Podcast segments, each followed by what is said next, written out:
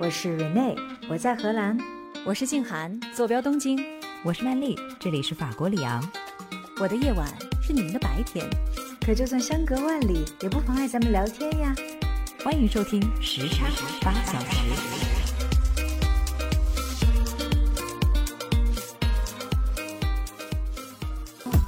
世界卫生组织预测，到二零三零年的时候，全球青少年心理障碍还会再增长百分之五十，它将会成为青少年致病、致残甚至致死的主要原因之一。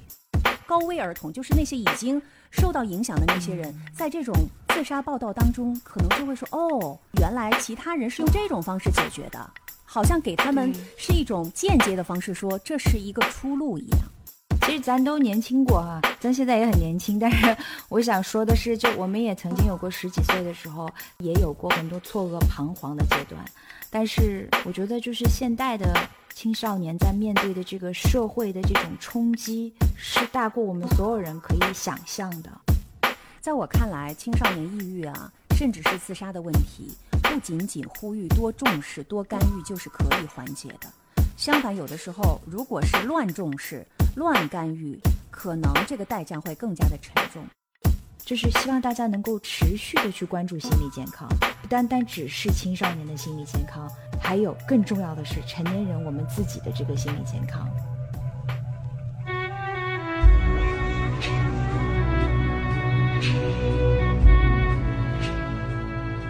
欢迎大家走进新一期的时差八小时，我是住在法国里昂的曼丽，我是住在荷兰阿姆斯特丹的 Rene，我是住在日本东京的静涵。静涵 Rene 啊，前不久在我的老家江西发生了一起牵动全国无数人心的事件，相信你们肯定也听说了，那就是十五岁的高中生胡鑫宇的失踪案。嗯，不单单是听说，还密切的跟踪了一段时间。是的，因为这件事情发生的时长是有一段时间的。去年的十月十四号呢，胡鑫宇是在上饶市盐山县的一所私立中学校内失踪，然后直到一百多天以后，遗体才被找到。各级公安机关通过种种的手段鉴定等工作，认为他很可能是生前就患有抑郁症，或者是更加严重的心理疾病。那最终呢，胡鑫宇是被认定自缢死亡，并且官方呢也通报了这个结论。嗯，可以说案情到这里算是告一段落了。但是这场悲剧呢，又再一次的把一个近年来越来越不容我们大家忽视的问题推到了公众的视野，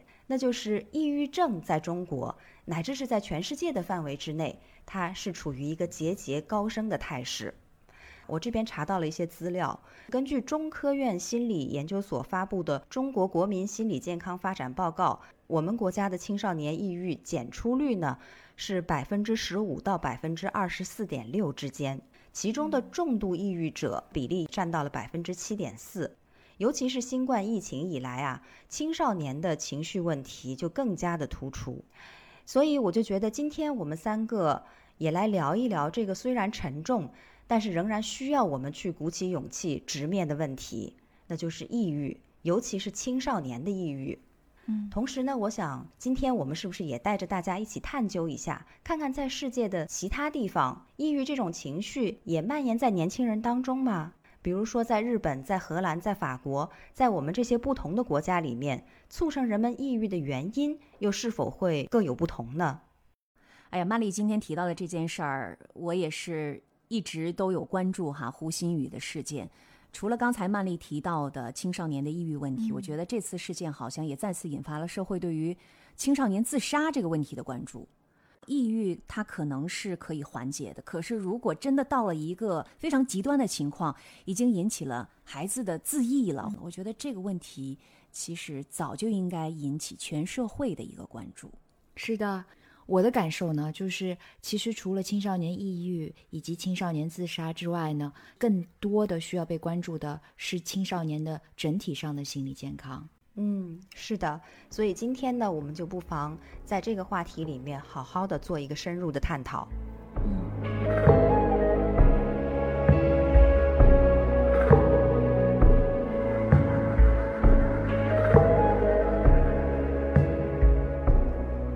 好在讨论今天的话题之前呢，首先我想还是来说明一下抑郁症的定义。广义的抑郁症呢，它指的是一种心境的障碍，它会令人持续感觉到忧伤和丧失兴趣，会影响到一个人的感受、思维还有行为，并且进而导致各种情绪和身体的问题。患者呢，他是有可能难以进行正常的日常活动，有的时候甚至会感觉生命没有价值，进而做出伤害自己或者是他人的行为。在了解了抑郁症的这个定义之后呢，接下来我们就一起来看一看青少年抑郁问题的现状吧。前面我也提到了，在中国呢，某些青少年抑郁症高发地区，它的病症检出率是将近百分之二十五的，其中症状明显的也有百分之七点五左右。那在中国，由于我们人口基数非常的大，这个数量就达到了两千五百万到三千万。嗯，那么在我们三个所居住的国家，也就是日本、荷兰还有法国，情况又会不会好一点呢？你们那里分别是一个什么样的情况？金韩蕊内好像并没有好一些。日本这边的数据是，它是前年的十一月份、十二月份，嗯，对七百多名儿童，这个数据稍微小了一点，但是我觉得它是有代表性的。这个调查发现呢，百分之十五的四到六年级的小学生，百分之二十四的初中生和百分之三十的高中生，都出现了中度或者是严重的抑郁症的症状。嗯，而且这个调查还发现，哈，在所有的这些受访者当中，有百分之二十四的人，这个数字已经非常高了。你想想，有过自杀的念头，六分之一的孩子说他们曾经自我伤害过，包括打自己或者拔掉自己的头发。哎呦，我除了这个关于抑郁症的一些数字呢，其实我还有一个特别精心的数字，也想跟呃两位小伙伴还有我们的听友分享，就是关于日本的青少年自杀的这个数字。嗯，日本的政府网站上，从一九七七年就开始啊，每一年，它对于每一个年龄段的自杀数字，还有什么原因呢、各种数据都有一个非常明确的一个统计。所以我也查了一下最新的一个二零二一年的数据，小学、初中、高中自杀的总人数达到了四百七十三人，高中生的人数是比较多的，占比是百分之六十八。然后十岁以下没有人自杀，基本上其实就可以看到，都集中在有了学业压力之后，就是小学的高年段以及初中还有高中，有几个主要的原因啊，一个是家庭原因啊，健康原因、学校的问题、等等。当然啊，这个大多数的自杀事件都有着不同的复杂的原因和背景，它可能是由一连串的各种因素造成的。但是在日本呢，我其实想要强调的一点就是，日本它的总人口的自杀率这些年是有所下降的，但是这个总体的下降的趋势里面，日本的学龄人口的自杀率仍然是在上升的，这个数据就很能说明问题了。静涵跟你在日本看到的情况也差不多，荷兰这边这两年的数据也并不见好转。应该说，荷兰在儿童以及青少年成长这个话题上交出来的两份答卷呢、却给出了一个似乎是自相矛盾的答案。一方面呢，在联合国儿童基金会对零到十八岁儿童与青少年幸福指数的国家排名当中，荷兰向来是名列前茅的，甚至还在二零二零年的评选当中是一举夺魁。嗯，但是另一方面呢，荷兰在青少年的心理健康问题上却出现了明显的退步情况，尤其是在大流行病以来的这三年时间里面，荷兰社会青少年出现的心理健康问题，以及是对于无人照看的儿童的庇护和保护的问题，均呈一个恶化的趋势。嗯。而心理出现的这些青少年以及需要保护的儿童增多呢，却出现了资源跟不上以及资源不匹配的这样的一种情况，导致了心理咨询以及心理治疗的这个等待时间都持续性的延长，而服务呢也出现了明显滞后的这个情况。根据荷兰国家统计局公布的这个数据啊，在二零二一年的时候，十二岁到二十四岁的这个年龄段的青少年当中呢，有百分之十八的比例出现了心理问题。二零一九年、二零二零年的时候，这个数据只有百分之十一，所以大家可以看到一个明显上升的这样的一个情况。嗯而心理问题的主要表征呢，就有情绪低落、抑郁、对生活普遍的失去信心，以及严重的焦虑，还有脾气狂躁等等。嗯，而在二零二二年下半年，官方发布的一份报告呢，那就更是向全社会传达了一个警示信号了。荷兰国民健康与环境研究所以及国家公共卫生机构，也就是荷兰的卫健委哈，联合发布了一份关于在疫情环境下的国民健康咨询报告当中，就指出，大约有六分之一的十二岁到二十五岁之间的年轻人曾经认真的考虑过自杀。嗯，最近几个月呢，哦也就是在荷兰以及整个欧洲已经都进入了后疫情时代的二零二二年的下半年，这个比例并没有因此而下降，这就很让人担心了。研究人员就表示啊，本来以为年轻人现在可以重新回归社会了，但事实上面呢，转机并没有出现，反而因为产生自杀念头或者是自杀未遂而寻求心理治疗的数量呢，比新冠之前高出了三分之一。其中的原因呢也非常的多样化，它的主要原因呢就包括了社交场合年轻人因为别人对他们的这个印象而承受压力，也因为学校或者是其他的责任义务而在生活当中出现了种种挣扎等等。嗯，其实蕊内说的这个数字有点出乎我的意料。对于日本的这个数字，我是有心理准备的，因为东亚国家嘛，我们东亚国家的这种学业压力啊、社会的期待啊，其实都是比较高的。但是我总是觉得，像荷兰啊，包括一些北欧的国家，其实社会的多样性，包括对学业对于孩子们压力还是比较偏小的。然后整个西方社会也是很允许个性的不同的。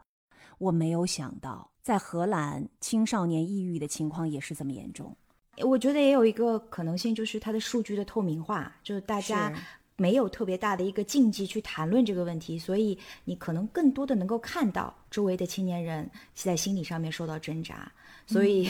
这里面也一定程度上是因为你知道的、你获知的信息更加透明、更加多了，嗯、这个问题也会暴露的更加的明显一些。是的，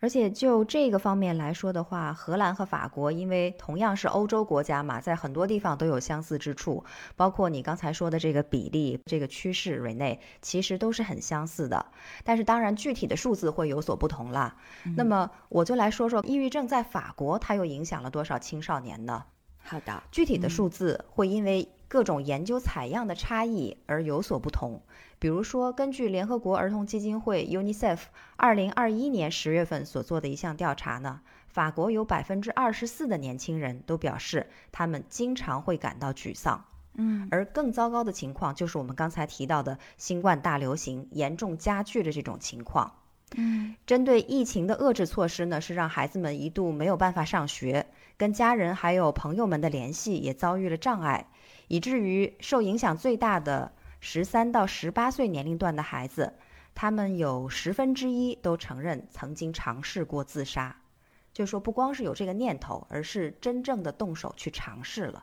我觉得这是非常吓人的一个数字。嗯，而法国非常知名的一家市场研究以及数据统计集团易索普公司，它在二零二二年十一月底呢，也发布了一项研究数据。这个数据则显示出了更加严重的情况。它表明有百分之五十三，也就是超过半数的十一到十五岁的法国青少年患有焦虑症或者是抑郁症。这个数字是比上一年增加了十个百分点。嚯，所以这种上升的趋势也是非常惊人的。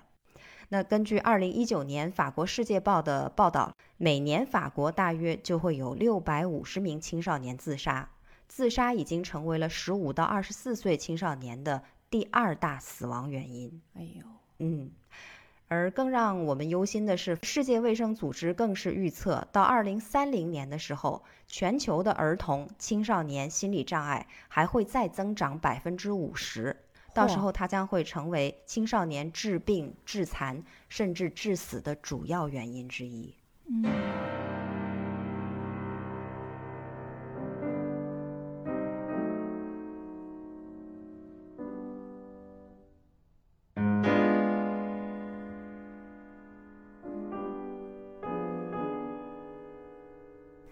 所以，听了刚才我们三个人分别讲述的这一系列的数字，青少年抑郁的这个现状看起来真的很令人担忧。那么接下来的话呢，我们就想要细究一下，到底又是什么引发了所有的青少年们如此抑郁，以至于走向自杀的原因呢？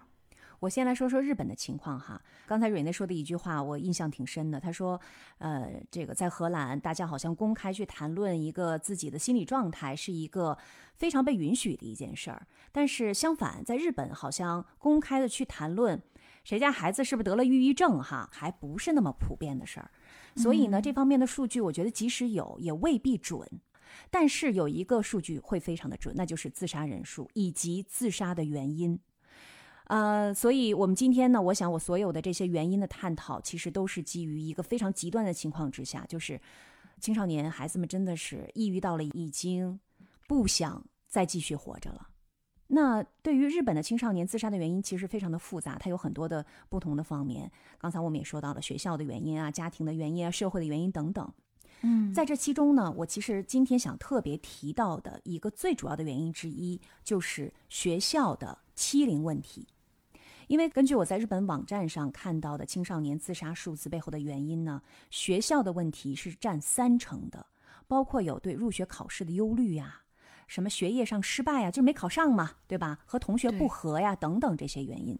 都有。其中呢，最主要的就是欺凌的问题。我举一个案例哈，呃，中岛啊是一个小女孩的名字。她去世之后，她的爸爸妈妈就发现了一些证据，就发现了在他的日记本上写着说：“我不想被欺负，我不想孤独，等等。”嗯嗯，有很多的迹象表明，他们这个唯一的孩子。为什么自杀了？就是因为他是学校霸凌的受害者。嗯，另外我看到有一个日本的非营利组织叫做“温柔之心”，它的创始人为什么设立了这个组织呢？就是因为他的独生女儿在二十年前也是在学校被霸凌之后就自杀了，所以他就创立了这么一个组织，希望可以帮到更多的孩子。温柔之心的这个名字由来，就是他女儿当时十五岁啊，在自杀之前留给他们的最后一句话就是：生活当中最重要的事情就是拥有一颗温柔的心。哎，但是，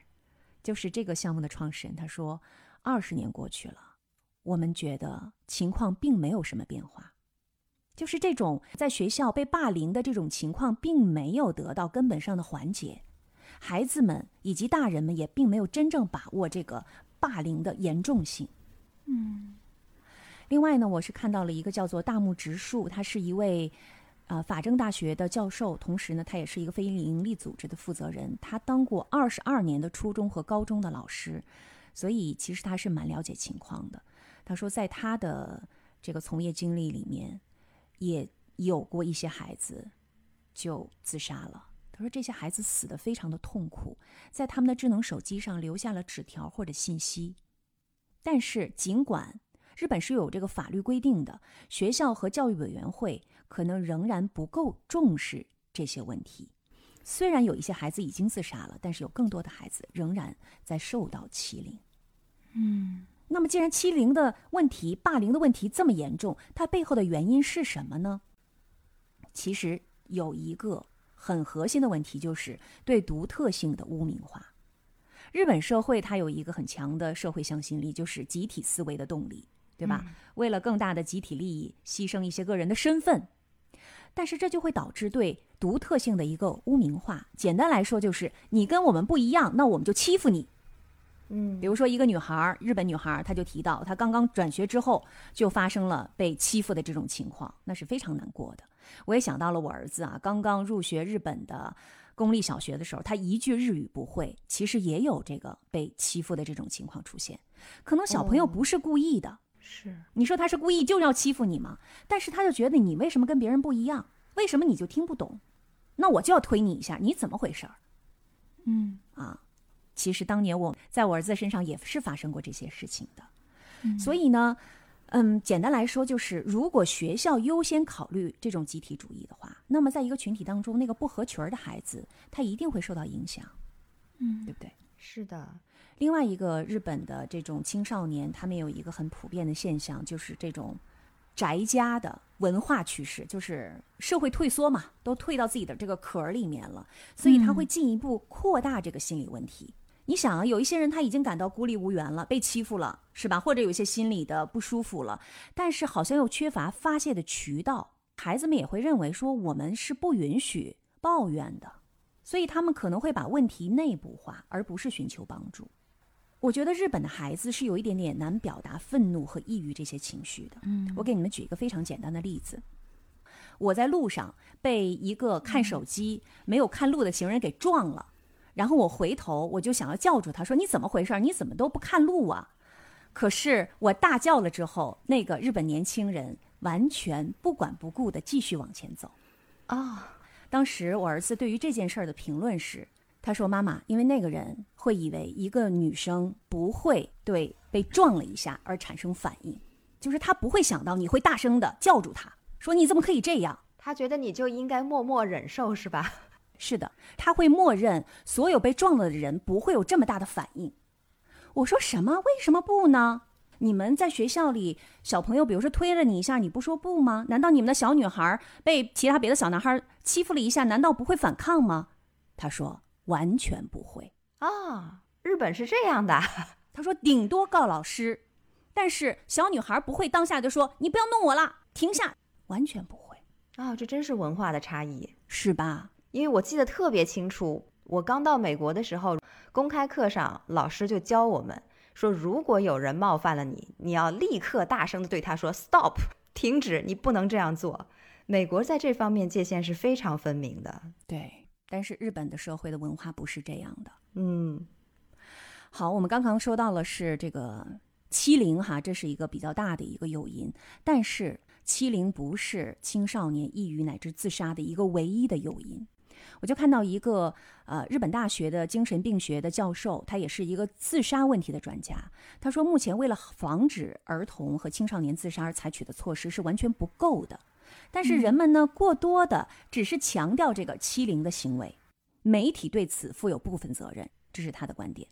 他认为这些新闻报道会让人觉得青少年自杀主要是由欺凌造成的，但是这只是部分原因。原因有非常多，什么个人心理健康问题啊、经济问题啊、家庭虐待呀，或者是被忽视啊等等。嗯，你们知道吗？世界卫生组织曾经为媒体制定了一份关于自杀新闻报道的一个准则清单，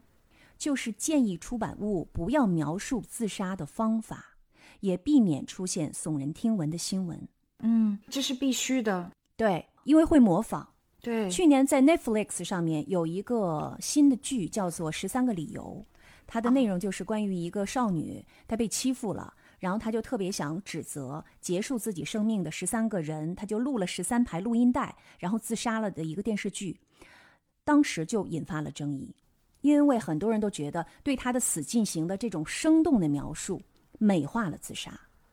后来据说美国和秘鲁的几起死亡事件都和这部剧有关系。嗯，你想啊，高危儿童就是那些已经受到影响的那些人，在这种自杀报道当中，可能就会说：“哦，原来其他人是用这种方式解决的，好像给他们是一种间接的方式，说这是一个出路一样。”是的，所以呢，日本的这个学者就说，日本的出版商近年来已经改进了他们报道自杀的方式。日本媒体还有一个问题，就是它会进行一个周期性的报道，就是在九月一号之前。这是怎么回事呢？因为在二零一五年的时候，日本出台了一个关于预防自杀的一个白皮书，就是说，在过去的四十二年当中，每一年的九月一号前后，十八岁以下的自杀的人数都会激增。九月一号不是正好是暑假结束嘛？嗯，所以这个报告呢，就引起了日本国内媒体在后面几年都发起了九月一号自杀观察的活动。一些新闻机构就在这个日子之前一周之内就反复讨论这个问题。所以这个学者就说：“说我不明白为什么媒体还没有注意到，他们越是报道九月一号的问题，问题就越大。媒体在这件事情当中的这个影响，真的是是需要大家去思考的。就他们所扮演的这个社会角色和社会责任究竟是什么？对，仅仅因为他们是出于善意的报道，但是并不意味着它就是好的。也包括自媒体哈。是的，蕊内说的非常对，也包括自媒体。其实是有很多的一些新闻报道的基本伦理，自媒体的从业者是完全不了解的。嗯，呃，我这段的最后呢，我再给大家举一个案例哈，也是日本的一个高中生，他发生在一九九八年。他告诉他的父母，他说他在学校和几个同学是有矛盾的。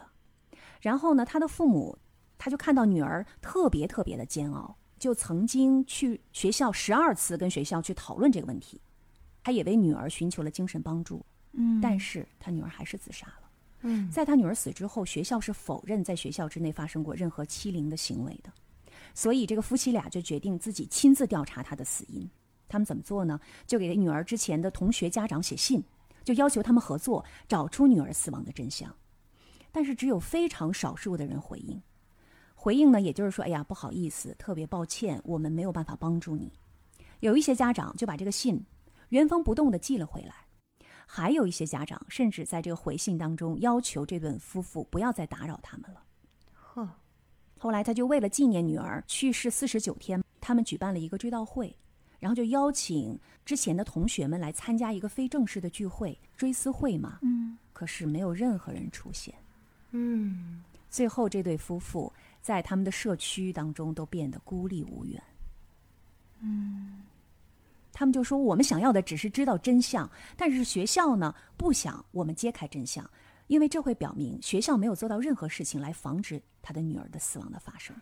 唉，所以你看，这其实也是发生在日本的一些真实的事件。哎呀，好难受啊，听的。嗯。Música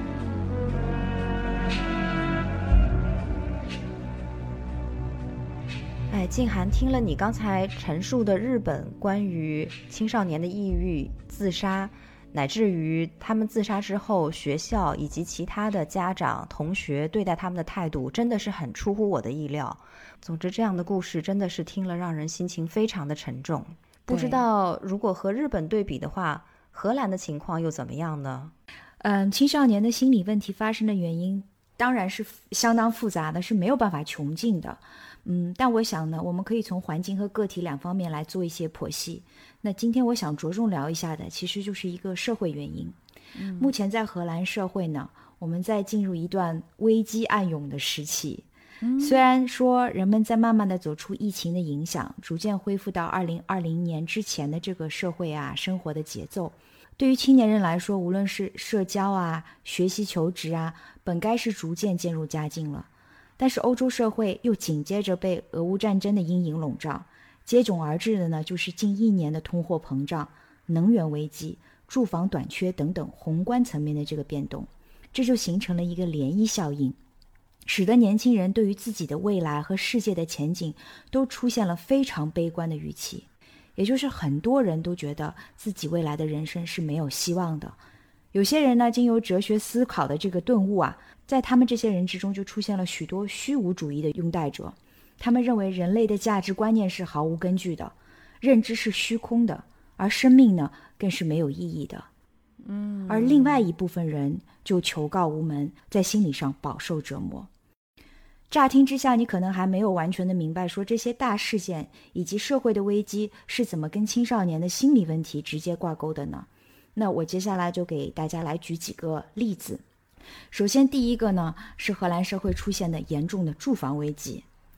荷兰本来就是一个国际学生，包括中国留学生非常中意的留学的目的地。嗯，但是在去年年中的时候，各个学校向学生发出了录取通知书之后不久，又给学生发了另外一封信。大致的意思呢，就是说，如果你在八月份之前没有解决住所的问题，就请暂时不要来荷兰上学了。啊，荷兰是九月份开学嘛，嗯但是因为荷兰的这个住房市场供不应求，它甚至都不够供给本土学生的这个住宿，所以只能劝退学费更高的这个国际学生，以缓解国内的这个住房压力。嗯，我以前一直有告诉过大家说，荷兰的年轻人在十八岁的时候就肯定自力更生生活了嘛。但是现在你再去问问荷兰的大学生，比如说阿姆斯特丹大学吧，学生们很多都还住在父母家里面，即使每天都需要跨城通勤，就高达一个小时、两个小时以上。这是在前两年封控、全年大学都是远程上课的这个情况之后，紧接着发生的另外的一个危机。你想想看，大学一共就四年，一晃就在各种动荡不安之中过去了。所以，很多年轻人在面对各种资源的短缺、生活成本的这个叠加增长的情况下，感到非常的无力。所以，他们根本就没有太多的办法去解决他将来的这些生活的问题，甚至是就业的问题。这是其中的一个例子哈。另外的一个成因，我觉得其实是我们现在这个社会社交互动形式的这个变化。昨天我看到了一则关于荷兰王储阿玛利亚公主的新闻，她现在呢是荷兰阿姆斯特丹大学国关专业的一个学生，其实也是个青少年，十八岁而已。公主在陪同国王和王后访问这个河属的安地列斯群岛的时候，所有的媒体都把眼睛没有放在公主的这个得体的言谈和举止之上，而是放在了这位公主并不苗条的身材上面，非常刻薄地称她是 plus size 超大号啊。而且这已经并不是国际媒体第一次拿公主的这个身材来说事了，因为呃，可能在我的介绍之下，大家也曾经去了解过荷兰这位王后马克西姆，她是一个阿根廷人，天生丽质，所以几年前呢，阿根廷的媒体就也是用非常讽刺的口吻拿公主和她的母亲来比较，当时她只有十五岁。而这些年来，舆论和网络上的这种各种的闲言碎语呢，对阿玛利亚的心理健康产生了非常严重的影响。发言人呢也坦诚说，公主一直都在长期的接受心理治疗。嗯，这当然只是一个例子哈，但通过这个事例，就让我在思考，网络时代下面社交互动的这种方式的变化，是不是意味着现代的年轻人更经常的被暴露在了各种无间隙的被审视、被评断以及被比较当中？嗯，不断网的生活里面，无论是男女，都被置于了愈发单一化的这种审美滤镜之下。那种 body shame 啊，cyberbully 啊，即使这在年轻人看来都是自己主动选择的生活方式，却越来越像是一种瘾一样，让人深陷其中，无法逃离，成为了受害者，也是加害者。还真是。这还不单单只是在社交方式上面哈，科技的这种发展的飞速呢，让我们的生活方式啊、工作方式都出现了接近质的改变。你知道现在年轻人越来越不相信坐班挣钱上班了，而是通过直播呀、做网红啊来作为全职工作。嗯，另外一些人呢是通过投资虚拟货币呀，希望能够以一当十、一劳永逸，在十八岁就获得八十岁养老的这个经济自由。但是呢，与此同时，直播网络世界的世界里有把你捧上天的热爱，也有诛心无良的网络谩骂。而虚拟货币的这个交易呢，更是可以让一个人拥有的财富在一夜之间蒸发百分之九十九。我说的这些都是真实发生的案例哈，我身边就有年轻人，在一天之内突然之间从一个百万富翁变成了一个一文不名的这个小年轻。嗯，我想说这些，并不是因为我年纪略长一些，呃，所以就抵触科技的发展哈。我只是想探讨一种可能性，那就是我觉得人类社会可能还没有在心理上准备好接受这一切变化。是当当下的这种社交的互动方式跟其他的重大事件发生在同一个时空的情况下，叠加产生了一种轻尬，使很多人处于一种心理失控的状态，特别是在年轻人的身上发生。是的，我理解刚才蕊内说的这段话，并不是说去做网红不好，去做什么一些科技类的行业不好。重点是在社会高速且无序的变化，个体特别容易无所适从。如果在没有办法充分的理解或者预期这个社会的变化也好啊，这个社会的还没有建立的一些新的规则，对它造成的这个影响，其实就会有一点点失焦。从而导致会非常的脆弱，不知所措。别说年轻人了，青少年了，咱们也会这样。是的，而且更何况青春期它本来就是一个人格塑造的时期，所以青少年他们普遍就比成年人要更加敏感、更加脆弱。如果说外因外界的环境也在变，然后他们内部也在变，里外都没有一个能够落脚抓实的地方，哎那他们肯定就会失落嘛，就会迷失在这种内外的动荡不安里面。是的，是的，嗯，其实咱都年轻过哈、咱现在也很年轻，但是我想说的是，就我们也曾经有过十几岁的时候，其实我们也有过很多错愕、彷徨的阶段，但是，嗯，我觉得就是现代的青少年在面对的这个社会的这种冲击，是大过我们所有人可以想象的，就我都能感受到他们的那种无助，嗯。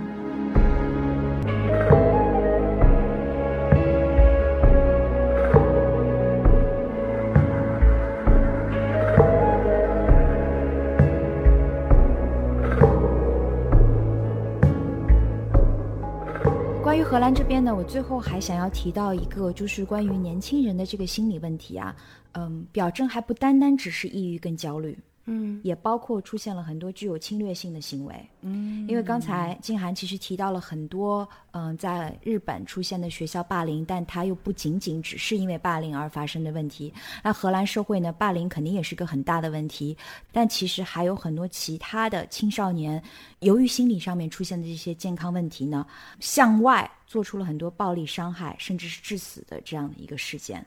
比如今年是一月底的时候，在荷兰的海牙呢，就发生了一起三名未成年人因为为了发泄至自己内心的愤怒而暴力伤人的这个事件，这让人呢重新就关注起了荷兰社会未成年人暴力犯罪在过去几年里面上升的这样的一个趋势。青少年的这个心理健康的专家呢就指出了说，荷兰对于青少年犯罪的惩罚其实是非常重视的，但是对于预防的重视却远远的不够。而要做到防患于未然，对于青少年心理健康的关注，以及对于弱势家庭以及问题家庭的这个社会服务，必须要跟上。嗯，呃，这个呢是我想要在我们提到青少年的心理健康的问题上面，嗯，对于荷兰社会的一些原因做一些分析。果然是同样的现象，但是不同的社会有不同的情况，所以原因也都是不一样的。是的。其实仔细想来，如果从常规意义上来讲的话，除去了那些像遗传啊、药物啊等等没有办法改变的因素之外，抑郁症大部分的原因都可以归到几个大的类别当中嘛。一个是我们刚才提到的社会和环境因素，包括学校、包括疫情，还有家庭因素，还有就是心理因素。嗯。但是呢，在每一个大类之下，它的具体诱因真的在不同的国家里面还是有挺多不一样的地方的。嗯，那说到法国这一方面，相同的部分包括静涵提到的学校的霸凌，然后包括瑞内提到的社会这种剧烈的动荡，以及面临着欧洲的战争所带来的不确定性等等等等，这些都是相似的。那我这里就略去。那我想要主要讲两点它不太一样的地方，一个就是法国的宗教因素。它所能起到的作用，其实让我是有一点点诧异的。之前我没有想到，宗教也可以成为校园里面很多学生他们彼此之间矛盾的一个点。那大家也许会知道啊，法国其实它是一个政教分离的国家。那它要求在世俗的公共领域和场合不出现带有任何宗教意味的事物。所以我们在以前的节目里面也曾经提到过，法国它是严禁人们在公共场合佩戴明显的宗教标志的，像包括伊斯兰的遮脸头巾啊等等这些东西。嗯，而法国的公立学校里面呢，相应的也就不允许有任何含有宗教色彩的东西出现。比如说，如果你是公立学校的老师或者是学生，你就不可以戴十字架项链啊，穿穆斯林长袍啊等等。那应该说，政教分离原则它的初衷原本是法国政府为了保护社会多元化而制定的一项政策。嗯，但是近年来呢，它却变成了一些矛盾的焦点所在。具体来说，在校园里面，除了我刚才提到的着装部分，最近这些年有一个争议很大的话题，还包括很多的学校它都取消了午餐里面的清真这个选项。由于法国的饮食传统是以猪肉制品为主的嘛。也就是说，现在对于穆斯林或者犹太教的小孩来说，在很多学校里面，他们要么开始学习吃猪肉，要么中午就得饿着，或者说只能吃一点配菜。哎呦，这个好难啊！是的，对于孩子们来说尤其难，你知道吗？非常的困难。是，其实我还在想，有些人他可能会不理解，说：“哎，这点小事儿算什么？看起来很稀松平常嘛，能导致抑郁吗？”但是要知道，对于有着虔诚的信仰的人，尤其是孩子来说，这个就是很大的心理伤害，因为他们感觉到他们笃信的东西，生命里头习以为常的东西，就这么轻易的被蔑视和践踏了。哎，何况更加严重的呢，是学校的态度，其实对于全体的学生来说都是有引导意义的。哎，是的，我们要知道，法国的学校里面，毕竟。非穆斯林、非犹太教的学生是占更多数的，穆斯林和犹太教的学生等等其他的宗教群体，他们其实是少数，是弱势群体。所以近年来学生之间的分化和冲突，在现行的政策和变相的鼓励之下，就变得层出不穷。而针对这些弱势的少数族裔群体，宗教习俗的嘲讽和压制呢，也就此起彼伏。也给这一部分学生带来了很大的心理压力。嗯，所以他们一方面如果不屈服的话，要么就像我刚才说的饿肚子，要么就得转学到专门的私立学校里面去。不然的话，就像瑞内刚才说的，可能有一部分他们就奋起反击，而如果过分了的话，就走向了另一个极端，就变成了施暴者。嗯，这些都是我们不愿意看到的后果。那我曾经看到一篇报道呢，就说了一个例子。他说，一名住在巴黎郊外小城的穆斯林女性，他有一天要填写自己孩子的校餐选择表的时候，忽然就发现往常勾选的穆斯林学生不吃猪肉这个选项不见了。那他没有办法呀，继续把他九岁的儿子和四岁的女儿送去学校里面。但是此后，这两个孩子在学校里就感觉到了氛围的不对劲儿，并且呢，为此深感困扰。女儿在学校里面就开始大哭，并且每次吃饭的时间都不愿意去食堂。儿子呢，则开始不停地问妈妈说：“为什么会这样？为什么我觉得我和别的人不一样？”所以可以看得出来，这其实对孩子们的心理是造成了深深的困扰的。听到刚才曼丽讲的这个原因哈，其实我有点意外，因为好像跟我们成长的这个经历能够设想到的。环境啊，包括一些人生的选项不是特别的一样，因为比如说在日本，你从来都没有一个选项说你可以吃什么不吃什么，所有的小朋友的午餐都是一样的。像我儿子是不吃肉的，他也不吃鱼，但是呢，在日本的午餐里面有很多情况下都出现鱼，比如说烤鱼啊，他就选择不吃。我觉得问题的关键是，当你曾经有过选项，你又把它取消的时候，然后呢，又面临着是一个宗教的团体的时候。哎，这个意味就完完全不一样了。是，这也很微妙。看似这么小的一件事情，却对于一个小孩的心理成长会带来这么大的冲击跟影响，这太容易被忽视了。嗯，是的。当然，我刚才列举的只是校园冲突导致精神伤害当中的一种而已。在法国呢，学生们他们被攻击的主要原因还有，比如一个人的体征、他的性别或者是性取向、种族。国籍等等等等，而这些呢，又涉及到了我们刚才已经提到过的校园霸凌的范畴。那在这里我就不详说了。但是要顺便说一句的是，根据法国教育部发布的最新数据，法国从二零一七年有百分之七的学生遭受霸凌呢，是下降到了去年的百分之五点六。但是校园霸凌的现象仍然不容乐观。根据统计啊，在法国至今仍有七十万的青少年在遭受着各种形式的校园霸凌。在法国会因为大概什么样的情况会欺负人呢？是因为他是个 gay，大家会欺负他吗？会的。哦，真的吗？他就特别胖也会欺负他是吗？会。你看我刚才列举了一下，主要原因就包括他的体征。就比如说肥胖啊，或者说长得可能比较跟大家不太一样、与众不同啊，还有就是性别或者是性取向，这个其实是很大的一个被霸凌或者是被嘲笑的点。因为是的，现在越来越多的人，他们倾向于要公之于众的，因为他不想藏着掖着嘛，他觉得我希望能够见光。与众不同的性取向，对。但是呢，如果他公布出来，那么他就很容易在学校里。遭受到同学们的嘲笑，是这个听起来好像就有一点出人意外了哈。因为你想哈，在这个相对来说个性更加张扬的这个西方社会，你会觉得，哎呀，一个人可以去表达自己的所有的呃自我，对吧？但是上面其实因此而发生的这种校园的暴力事件，在我们所在的国家，包括荷兰在内，并不少见。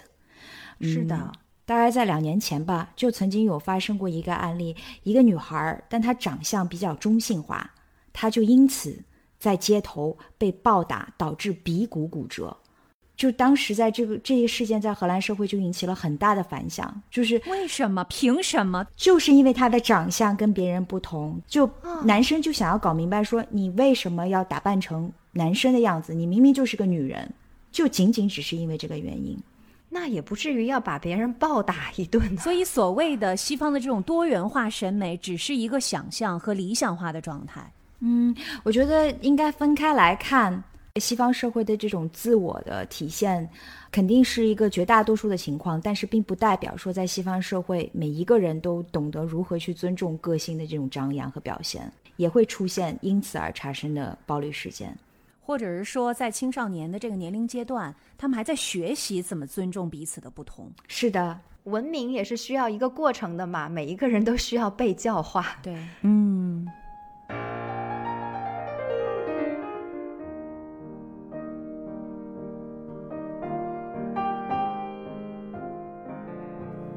我要说的另一个导致很多法国年轻人抑郁的因素呢，大家可能也想不到，那就是法国的文化烙印，或者我们可以称之为一种法兰西式的忧郁。嗯，因为在大部分的世人眼中，法国其实通常代表着一种令人艳羡的生活方式，对吧？你看我们以前聊天的时候，我常常就说法国现在孩子们又放假了，然后法国人呢又特别会享受生活。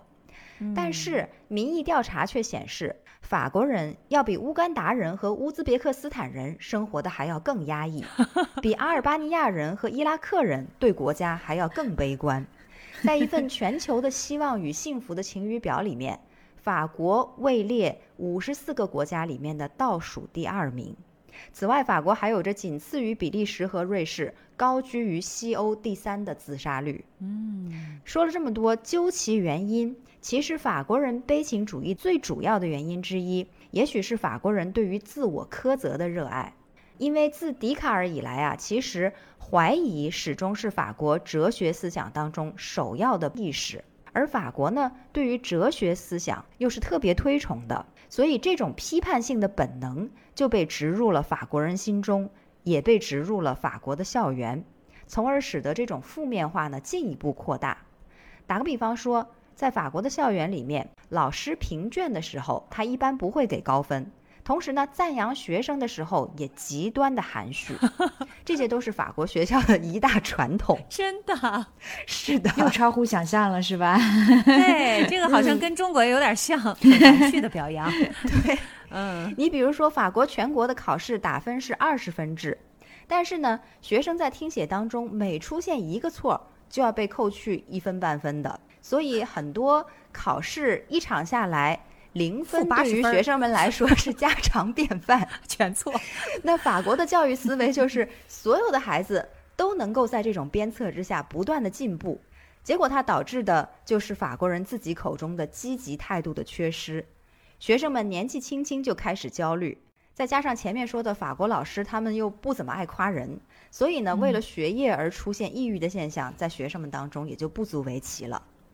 根据经合组织 OECD 的一项调查显示啊，百分之七十五的法国学生都曾经对他们的数学考试表示忧虑，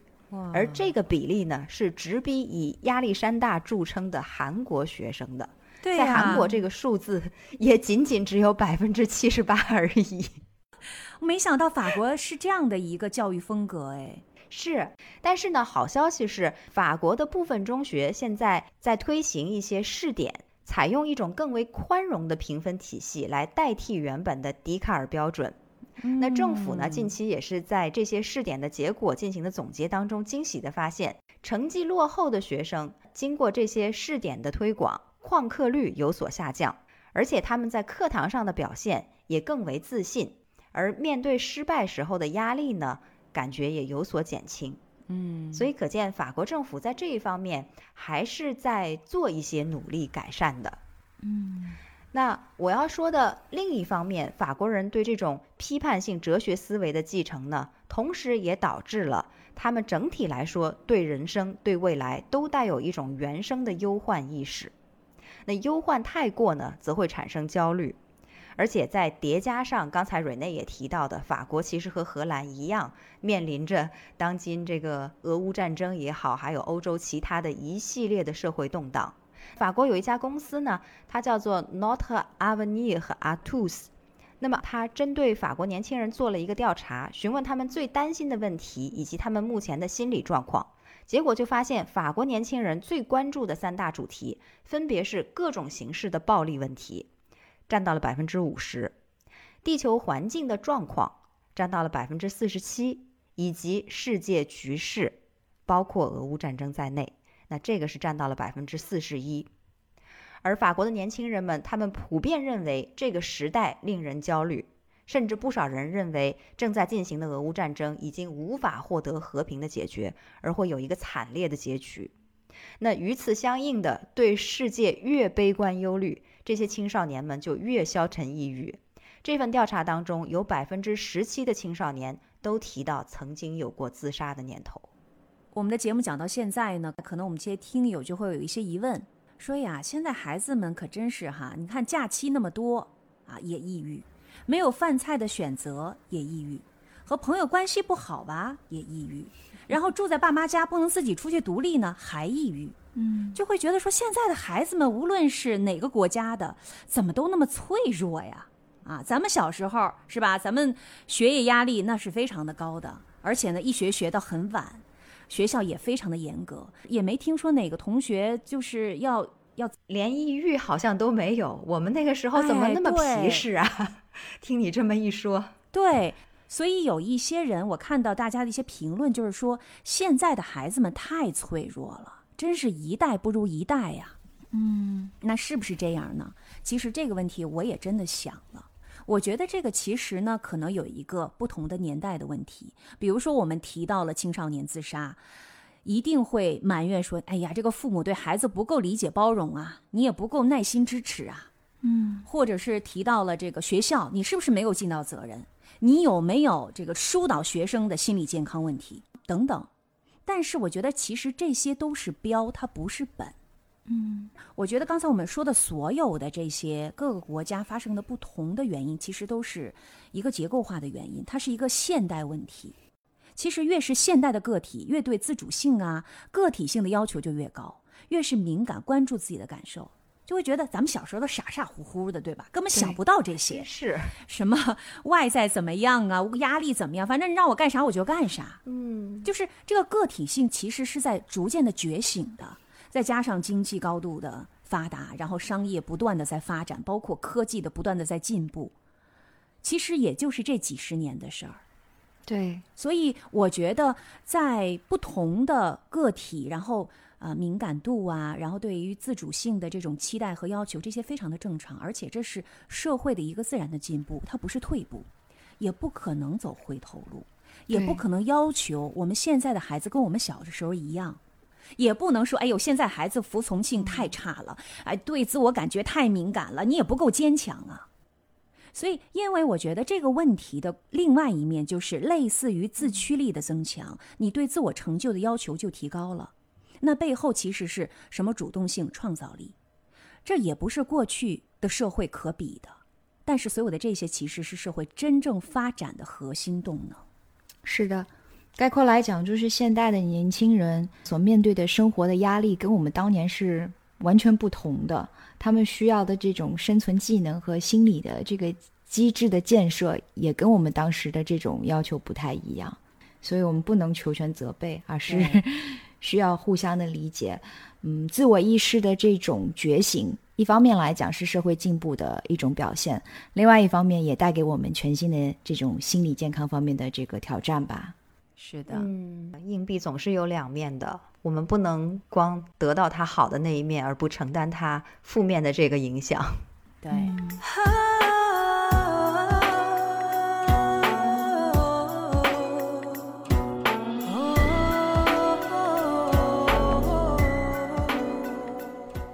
哎，刚才静涵所说的这一部分，其实已经涉及到了抑郁它的这个结构化的一个剖析哈。那既然我们话已经说到这儿，其实看上去抑郁这个事件已然是不可避免，那我们所能做的就只能是想办法去阻止它进一步的恶化。那对此，我们又能够做一些什么呢？啊，那我先来说一下日本政府和日本社会的一些努力的尝试吧。嗯，那具体的日本他们都做了些什么呢？我提两点哈。第一个就是日本在五年前政府就批准了一项计划，他们的目的就是到二零二六年，其实你看还有三年了啊，要把日本的自杀率再降低百分之三十。哦，而且在这个非常具体的指导方针里面就强调，一定要实施防止儿童和青少年自杀的具体的措施，而且呢要促进。这个孩子可以寻求帮助的具体的方式，帮助这些孩子啊、同龄人和成年人识别那些警告信号。嗯，在二零一九年的时候，在日本全国有两万七千五百所小学和初中，他们每一个学校都有一名学校的心理辅导员，就心理老师。而且在同一时间，把学校社工的数量从之前的五千人要增加到一万人。就是这些人数，其实背后是什么呀？是政府的拨款，是政府的很多的一些支持的计划。嗯，财政支出，对财政的支出。呃，我自己呢，其实也是有切身的体会的。我儿子所就读的日本的公立小学，他们就有学校的心理老师，有两名，然后一周是来三个下午，每一个觉得有教育困扰的家长都可以约他们的时间。这是第一个。第二个是对于一些，比如说在行为上、心理上需要个别辅导的孩子，你是可以申请这个个别辅导计划的，跟老师一周大概上三四天的时间。每一天都有一堂课跟老师一对一的，比如他会帮助你进行一些心理的疏导啊啊，而且也教授孩子如何来表达自己的情绪啊。因为有一些孩子其实他最后的心理问题是他之前有一些不良的情绪，这个不良是加引号的，嗯，他们一些负面的情绪他们不会表达出来，对，也不擅长，不知道用什么样的方式，比如说愤怒，他不知道用什么样的方式来表达愤怒。要么就是暴力哈，要么就是压抑。但是实际上，如果在早期就把一些负面的情绪以一种可以沟通的方式表达出来，在早期其实就可以很大程度缓解青少年的抑郁啊，甚至一些悲剧的发生。我是跟我儿子学校的心理老师，每两个星期就聊一次，面谈一次。哦啊，我真的是获益非常多。那这一点真是日本做得很好。不过，我想在法国和在荷兰应该也都有类似的这样一些机构吧？因为我知道法国政府也是设立了专门的咨询热线电话，可以倾听孩子的经历，并且给予专业的建议。嗯，包括还有反骚扰的免费热线，无论是校园骚扰，还有暴力的受害者，还是目击者，无论是学生还是家长，也都可以拨打这个热线电话。嗯，学校随堂的这些心理老师肯定在荷兰这边也是有的，同时呢，也有比较完整的这个社会的医疗机构来专门研究和治疗青少年的这个心理问题。但是在荷兰这边，由于这个现在心理问题出现的青少年的人数骤增嘛，对吧？刚才我也有提到，所以就出现了等待时间过长的这样的一个情况。对，嗯，我再补充一点，刚才曼丽提到了，呃，很多的国家都会有一些咨询的热线电话，日本也是有的。但是呢，我发现日本人他们其实可能还是比较细哈，观察的比较细。呃，我也嗯注意到了日本的一些非营利组织，他们就观察到说，因为现在年轻人啊，其实是很难拿起电话来给别人打电话的，就是这不是他们的一个社交方式。他们觉得，就是他们也意识到了世界各地的生命这种热线哈，求助热线可能都有这个同样的问题，所以他们就在寻找一些更方便让年轻人可以倾诉的一些渠道，比如说在 Line 上面啊，在一些聊天室里面呀，借助其他一些媒介呀。让他们可以匿名的进行聊天服务的咨询，而不是说我必须要打电话，我必须要面谈。啊，嗯，就算是短信进行咨询，也已经被证实是非常有效的。我觉得他们说的一句话很有道理，就是无论如何为孩子们营造一个非常安全的场所，让他们可以去表达自己，这是第一。第二就是为孩子们营造一个地方，让他们不需要证明什么。你可以毫无负担的去倾诉所有发生在你身上的事儿。嗯，有一个树洞。我觉得这一点是对，这是非常非常的重要的，不用有任何的担忧。嗯哎，静涵，刚才听你说的都是从一些社会的帮扶角度，比如说帮助的热线啊，学校里面设立的心理老师啊等等。那不知道从个人的角度来说，我们自己有没有一些想法，说怎样能够减少抑郁的发生，帮助到孩子们？嗯，在我看来，青少年抑郁啊，甚至是自杀的问题，不仅仅呼吁多重视、多干预就是可以缓解的。相反，有的时候如果是乱重视、乱干预，可能这个代价会更加的沉重。我简单来说哈，我们一般会理解说，如果他很痛苦，然后我们要安慰他嘛。首先，你可能要让他从那个很痛苦的环境当中解脱出来。比如说他在学校很痛苦，那好，那咱别上学了。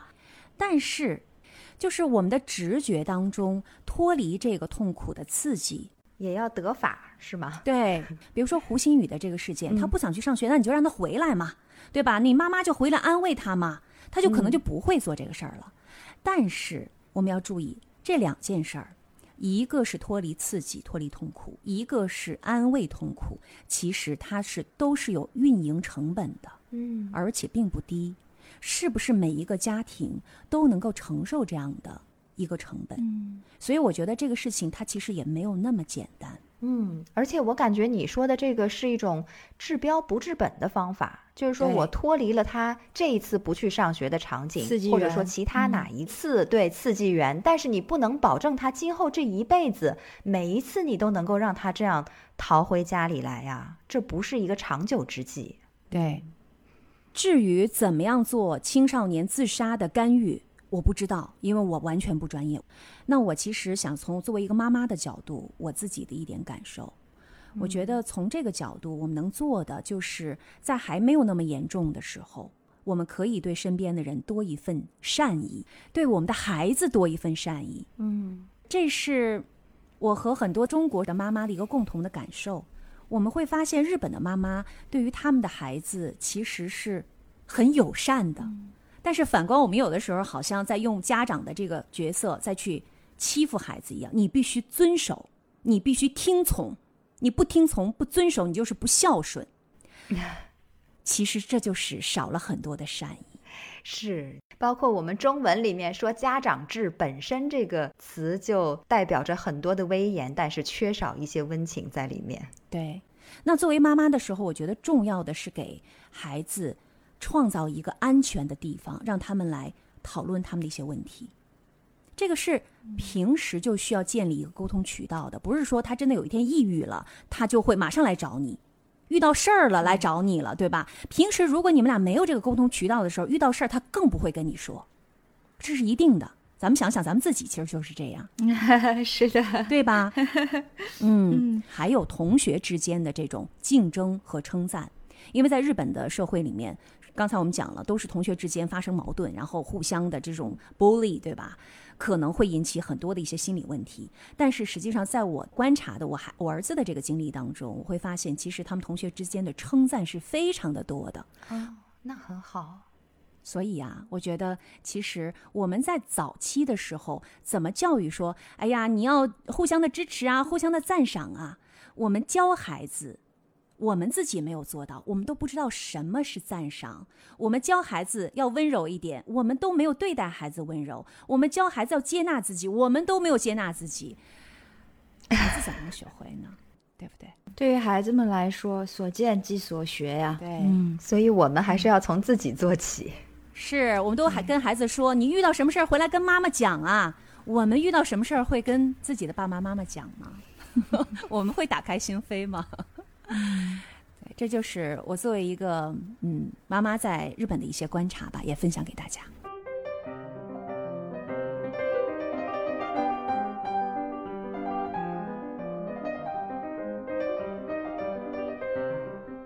静涵说的这些自己切身的体会，让我也很有感触啊。因为我们自己在家庭里面的这个生活，有一些固有的模式，比如说不会去跟家人坦诚自己内心的一些情绪啊、一些问题啊等等。现在好像自己为人父母啊，对于静涵来说，他就需要去打破自己原来的这些模式，然后去建立新的模式，然后重新的学习。嗯，对，我觉得我们今天其实也说不好能对于预防青少年的这个心理问题提出什么专业建议哈，这也不是我们想做到的。但是我还是会想要强调一点，就是希望大家能够持续的去关注心理健康，不单单只是青少年的心理健康，还有更重要的是成年人我们自己的这个心理健康。嗯，不要只是在每一次悲剧发生的时候。啊，很多人就跳出来火热的去道德批评一些人，然后呢，又认为另外一些人需要对此负什么样的责任。但在事情的热度过去了之后，又以回避的态度来对待青少年以及我们自己的这个心理健康的问题。当然了，我觉得这是有一个还是一个结构性的问题哈。但是在我们现在看到，就是心理治疗在很多的地方似乎还是一个不能说的禁忌，啊，是就像比如像性教育一样，但是它是生而为人的一部分。可是当我们说出来的时候，就好像被认为直接要被抓进精神病院关起来一样。嗯，如果你理智的想一想，我们的身体从出生到长大，经历着无数次病毒、细菌的攻击，再健康的人也会病那么几次。那陪我们从头到尾的心，如果出现了一些问题，又有什么不敢面对、不敢承认的呢？嗯，只有当我们自己建立起敢于面对心理健康的这种态度，我们才能更好的去引导青年人重视自己的心理状况。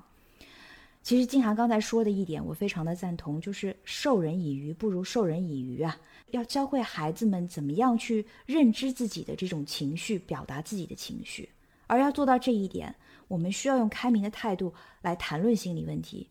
鼓励青少年表达自身感受的时候，他们才可以给自己的心理状况去做一个全面的检查。是，或者在有一些极端事件，比如说像嗯发生了危害人身安全的事件，校园霸凌啊，甚至是对于青年人的这种性侵害的时候，他们不会因为羞耻心而隐瞒事情发生的这个真相，这样才可能真的在出现这种各种问题的时候，及时的能够获得诊断，获得得当的治疗。我想，可能做到这一点，已经可以避免一些悲剧的发生了吧。嗯，刚才你们俩都从各自的角度说了一些亲身体会哈，那我也想从自身的经验来聊一聊，觉得特别希望家庭和社会能够做到一些什么来帮助孩子们避免抑郁，因为我们自己曾经也都是孩子嘛，各种各样的烦恼还有困惑，多多少少都曾经经历过。那让我印象比较深刻的事情呢，有一件是在我初中的时候。你们知道，初中之前我其实一直被家人保护得很好。那他们一直让我认为呢，我身在的这个世界处处都是美好的，一片祥和。嗯，但是呢，突然有一天，我自己在学校里面就看到了不美好、不和谐的一些东西，有的甚至会让我觉得这个世界好黑暗呐。但是当我充满疑问的回家找父母诉说这种，状况诉说我的困惑的时候，他们对世界的描述呢，突然就来了一个一百八十度的大转折。他们说：“以前呐，我们告诉你那些都是说着好听的，现在既然瞒不住了，那就实话告诉你吧。其实现在你体验到的这些不美好，甚至有丑恶的一面，才是真实世界的常态。”嗯，所以我当时就觉得这个世界变脸也太快了吧。那这个急转弯我就有一些转不过来了，因为它超出了我的应变和承受能力。嗯，而且啊，我当时记得感受最糟糕的一点是，我还一点安慰和鼓励都没能从他们那里得到。爸妈就淡淡的那么跟我说：“现实就是这样，你自己想办法消化吧。”所以那个时候我就在想，我的父母家人，如果他们在引导我认识这个世界冷酷的时候，能够给我一个接受它的过程就好了，不要太突然。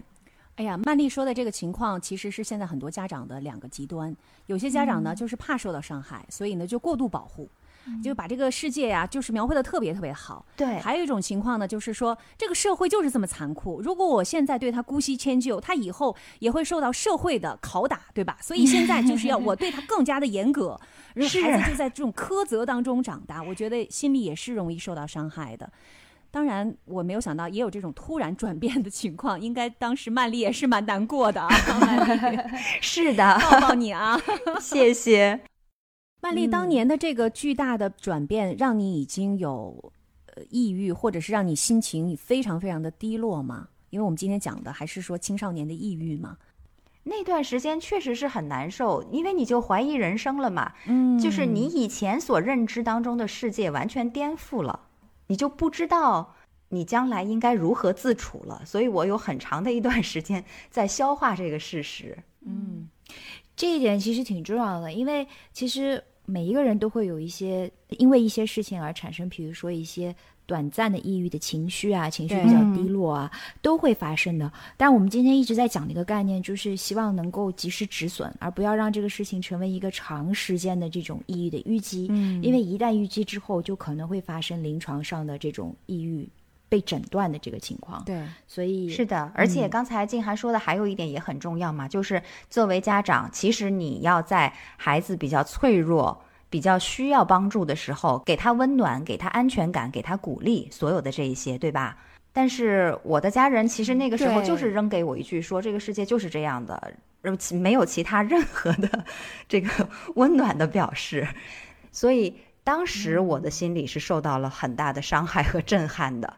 当然，从另一方面来说，我觉得是要告诉孩子社会的真实面貌的，这个没有错。但是呢，第一，我想请家长们一定要循序渐进的把你的孩子从童话世界导入到真实的世界里面，在他真实体会到那些不美好之前呢，要先给他们打好预防针，告诉说这个世界并不是都像你小时候书里看到的那样，也会有很多让你不如意，甚至伤心难过、想不通的地方。总之呢，不要让小孩子的世界感觉一夕之间就变了天一样。第二呢，就是我觉得家长一定要表明自己是孩子的坚强后盾，要让孩子即使在外面感受到挫折和伤害的时候呢，也知道在家里是一定可以得到关怀和爱护的。其实，当然了，我相信我的父母，包括天下绝大多数的父母，他们肯定都是关心和爱护自己孩子的。但问题是，这种关爱，他们是否懂得通过适当的方式来表现出来呢？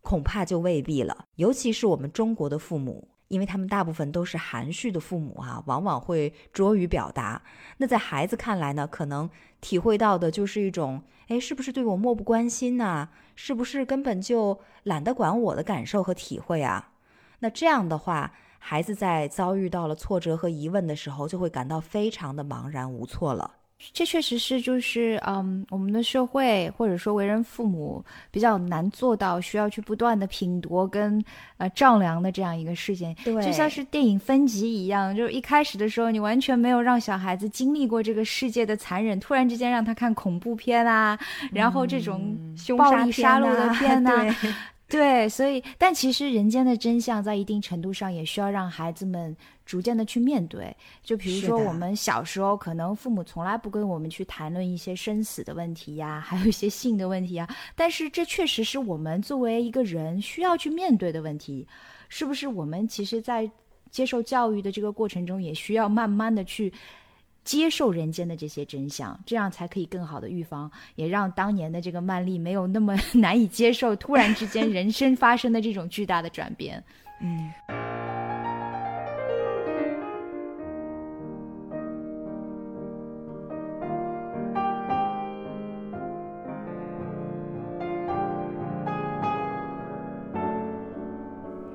我再来说一下当年我自己作为孩子的另外一个体会呢，就是让自己的兴趣爱好多一点，生活充实和丰富多彩一点，就会不太容易抑郁。这里我说的不是泛泛的那种兴趣，而是要给自己设立很靠谱的目标，并且呢，努力就能够实现的那种 target。因为回头看去的时候，我发现，当我有明确目标，并且专注于要实现它的时候，好像就没有什么多余的心思去伤春悲秋了。人忙着呢，哪有空抑郁啊，对吧？再有呢，就是体育运动，运动起来的话，其实是会有想象不到的好处的。清华大学有一位社会科学院的院长彭凯平教授呢，他就曾经谈论到了运动这种改善情绪的方法。他发现，如果做十分钟的锻炼呢，就会产生积极的效果；三十分钟甚至能够产生很好的效果。其原因就是在运动的过程当中，我们的人体里面就会产生内啡肽等等激素，会有一种化学的作用产生在我们的身体里面，让我们嗯人情不自禁的情绪就能够高昂一些。所以，如果我们有心情不好的时候，或者说发现孩子心情不太对劲儿的时候，那就不妨鼓励他们，或者说陪着他们一起多做一些运动，说不定会是一个很好的办法。嗯，好啦，我刚才讲的呢，都是把自己化身需要调整心情的青少年所经历和想到的，可能能够对抗抑郁的一些方式和方法。至于站在帮人者的角度呢，前面你们都已经讲过了，讲的也已经非常具体、非常全面，那我就不再一一赘述了。看看时间，我们这一期节目呢，也差不多又到了要收尾的时候。瑞内、静涵，不知道你们还有什么需要补充的话吗？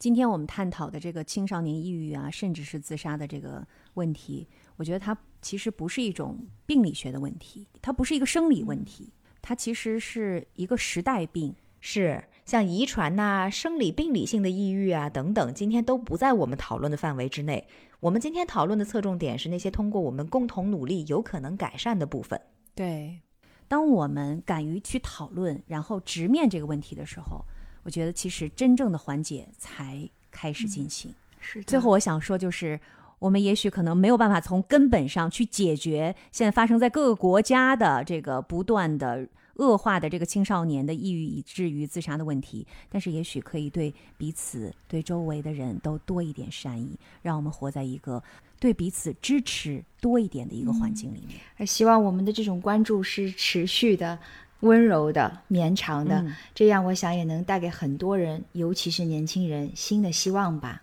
嗯。说的真好，我非常同意。今天咱们仨洋洋洒洒聊了这么多，其实我们都并不是心理问题的专家哈。讨论青少年抑郁呢，是因为我们看到了这个越演越烈的问题，并且为之深深的担忧。我们更加希望能够通过探讨这个话题，来唤起更多人的重视。孩子可以说是一个家庭的核心，而孩子的好与不好呢，极大程度上就决定了父母家人的幸福与否。今天我们聊了这么多，也是希望通过这期节目，能够呼吁社会以及我们每一个有能力伸出援助之手的人，都不吝于付出爱、理解和关怀，尽我们的一切能力，给青少年们一个安全、温暖的成长环境。是的，在这里呢，我们更加祝愿天下的孩子们都能够健康快乐，你们安好，才是每一个家庭和整个社会的晴天。好，今天的时差八小时就到这里了。我是住在法国里昂的曼丽，我是住在日本东京的静涵，我是住在荷兰阿姆斯特丹的 Rene，下一期节目我们和大家不见不散。拜拜。不见不散，拜拜。